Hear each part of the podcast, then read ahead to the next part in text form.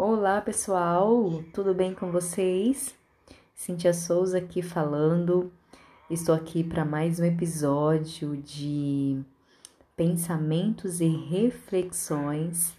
Estamos aqui com esse desafio de gravar podcast e tem sido muito bom, muito edificante, uma experiência muito nova. E o tema de hoje é, surgiu é, mediante uma conversa que eu tive com uma amiga e provavelmente é, a dúvida dela, na verdade, o que ela estava pensando, pode ser que muitos também pensem dessa forma. Então eu fui inspirada a falar sobre isso, né, que o tema é Deus nos vê como pessoas egoístas, né? É, e por que, que eu quis abordar esse tema? Porque eu ouvi exatamente isso. Eu escutei, ó, é, eu não vou para Deus é, pedir por, por essa bênção que eu preciso, porque eu tô me sentindo egoísta diante dele porque eu só vou, é como se eu fosse para ele somente para pedir o que eu tô precisando, sendo que eu já tô há dias sem orar, há dias sem ler a Bíblia. E aquilo mexeu tanto no meu coração porque eu pensei, uau, é, é muito ruim, né? Eu acredito que seja é, como é que fala? É bem cativo, né? Talvez não seja exatamente essa palavra, mas pensar que Deus nos vê como pessoas egoístas quando nós vamos para Ele, é, isso é muito complicado, por quê? Porque quando é, nós vamos para Deus, nós não vamos porque nós estamos em dias com Ele em oração, em, na leitura da Bíblia, porque nós estamos certinhos, porque nós somos aquelas pessoas bonitinhas, arrumadinhas e bem certinhas. Não. É, nós vamos para Deus em todo o tempo porque nós somos pessoas dependentes dele. Nós realmente necessitamos de Deus. E quando eu escutei essa frase, eu não vou para Deus porque eu estou sendo egoísta com Deus, o Senhor começou a falar ao meu coração que muitas vezes nós achamos que com nossos esforços espirituais nós atraímos ali o amor e a atenção de Deus, sendo que o Senhor, ele é atraído em todo tempo, independente de como nós estejamos, se nós é, formos de verdade para Ele, Ele estará ali disposto a ouvir, independente do que seja.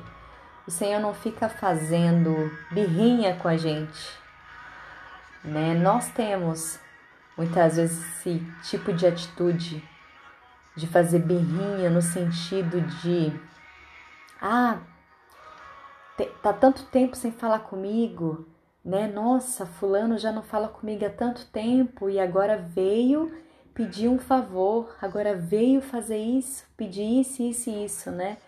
Então talvez nós imaginemos que Deus faça a mesma coisa. Ah, o que que essa minha filha, o que que esse meu filho está fazendo aqui, sendo que ele está tantos dias sem orar? Esse é o nosso pensamento com relação a Deus. Mas esse não é, e nunca foi, e nunca será o pensamento do Senhor sobre nós. Quando nós vamos para Deus, independente do que seja, o coração dele simplesmente se alegra e é como se ele falasse: Uau, não foi em vão a minha escolha de confiar que meu filho, que minha filha, ele, eles viriam para mim né? Independente das circunstâncias e da situação. E aqui é, eu quero falar com vocês né, algo que o Senhor ministrou no meu coração. Ele não é um Deus, gente, que espera que nós vamos para Ele, para Ele nos dar algum tipo de retribuição, né? Esse não é o Deus que nós servimos. É, o Senhor, é, é, na verdade, é o contrário disso. Ele sempre se deu, ele sempre se dá, ele sempre se entregou primeiro, né? Independente da nossa infidelidade, ele permanece fiel. Então, quando eu penso assim, ó, aí ah, eu não vou falar com Deus porque eu já tô há, tanto dia, há tantos dias sem falar com Ele, ou porque eu pequei, ou porque eu errei. Aí eu não vou falar com Deus, não, porque é, é, parece que, que eu tô sendo muito egoísta. Né? Se a gente não vai para Ele, a gente vai para outro lugar. A gente vai pegar outras opções, outros caminhos. E talvez aqui seja a nosso, nosso próprio entendimento, a nossa própria sabedoria, que na verdade é muito é, limitada, fraca e errante, né? Então, quando nós decidimos é, não ir para Deus porque a gente pensa que, que Ele tá chateadinho, porque faz dias que a gente não ora ou não lê a Bíblia, é, nós decidimos ir para outro lugar. E você sabe que uma das coisas que o Senhor ministrou no meu coração é que o inimigo ele tem pegado essa estratégia de simplesmente é, influenciar a mente né, de muitas pessoas em pensar exatamente isso. Ah, eu não vou para Deus porque eu não estou certinho, porque as minhas disciplinas espirituais não estão em ordem. Né? E ali o inimigo oferece outras opções. Ah, como você faz dias que não ora? Né? Faça isso, faz aquilo. É, e aí a gente acaba é, indo para outros lugares e não para Deus, né? Então, já parou para pensar sobre isso? É algo que o Senhor me fez refletir hoje. Já parou para pensar que quando nós não vamos para Deus em uma necessidade, nós estamos indo a vários outros lugares? É isso mesmo, gente. É por isso que é tão importante. É, mesmo que você fale assim, nossa, mas eu tô tendo uma rotina tão corrida, eu não tô tendo tempo nem de falar oi Deus, bom dia Deus, né? É super importante você entender a tua prioridade, né? As prioridades somos nós que fazemos. Mas mesmo que você talvez hoje esteja nessa situação de falar assim, olha, eu tô me sentindo completamente um egoísta, uma egoísta. Eu quero te dizer, mesmo assim, vá. Vá para Deus. Sabe por quê? Porque quando a gente vai para Ele, quando a gente conversa com Ele, a gente não sai da mesma maneira.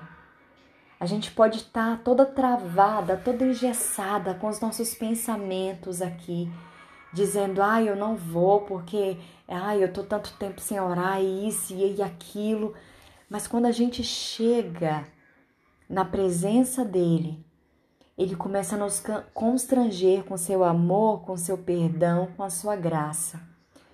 E logo de, nós nos desarmamos e ali nós recebemos a misericórdia, o amor e o favor do Senhor. Então, qual que é o meu convite para você hoje? Se por acaso você já teve esse tipo de pensamento, ou já ou está pensando assim, ah, eu eu não vou nem pedir para Deus aquela bênção, eu não vou nem falar sobre pedir alguma coisa para Deus porque eu estou tão distante. O Senhor te convida hoje para que você vá, mesmo que você ache que está distante, porque esse é o nosso pensamento limitado. Mas os pensamentos dele são maiores e melhores do que os nossos. Eu quero te falar sobre uma história que está lá em Lucas capítulo 15. É uma história bem conhecida. Fala sobre o filho pródigo, né? O Senhor também falou comigo sobre o filho pródigo. Que muitas vezes nós achamos que o filho pródigo é aquele que está totalmente perdido e, e totalmente pecador, né? Sendo que muitas vezes nós diariamente nos colocamos neste lugar de filho pródigo. Mas como assim, Cíntia? Nós só vamos para Deus quando tudo acaba. Muitas vezes nós só vamos para Deus quando não tem mais nada para para nós fazermos ou para nós corrermos. Mas sabe, é, o filho pródigo, pelo menos, ele voltou. Muitas das vezes, por que, que eu falei que talvez a gente se pareça muito, às vezes até pior do que o filho pródigo? Porque o filho pródigo, pelo menos, voltou. Ele viu que tudo tinha acabado, mas ele quis voltar. Ele quis voltar para a casa do pai, porque ele sabia que ali ele teria um pai que o amava. Mas muitas vezes o que acontece é que muitos de nós acabam não voltando para Deus. Né? Então, qual que é a nossa diferença do filho pródigo? Ele volta e é engraçado que uma outra coisa que Deus falou comigo também é que em determinados momentos da nossa vida nós também nos comportamos como um filho pródigo na maneira de ensaiar aquilo que vai falar para Deus como justificativa do porquê que, que ficou um tempo fora, do porquê saiu né? A palavra do Senhor vai dizer que o filho pródigo, ele depois que acaba tudo, ele volta para si.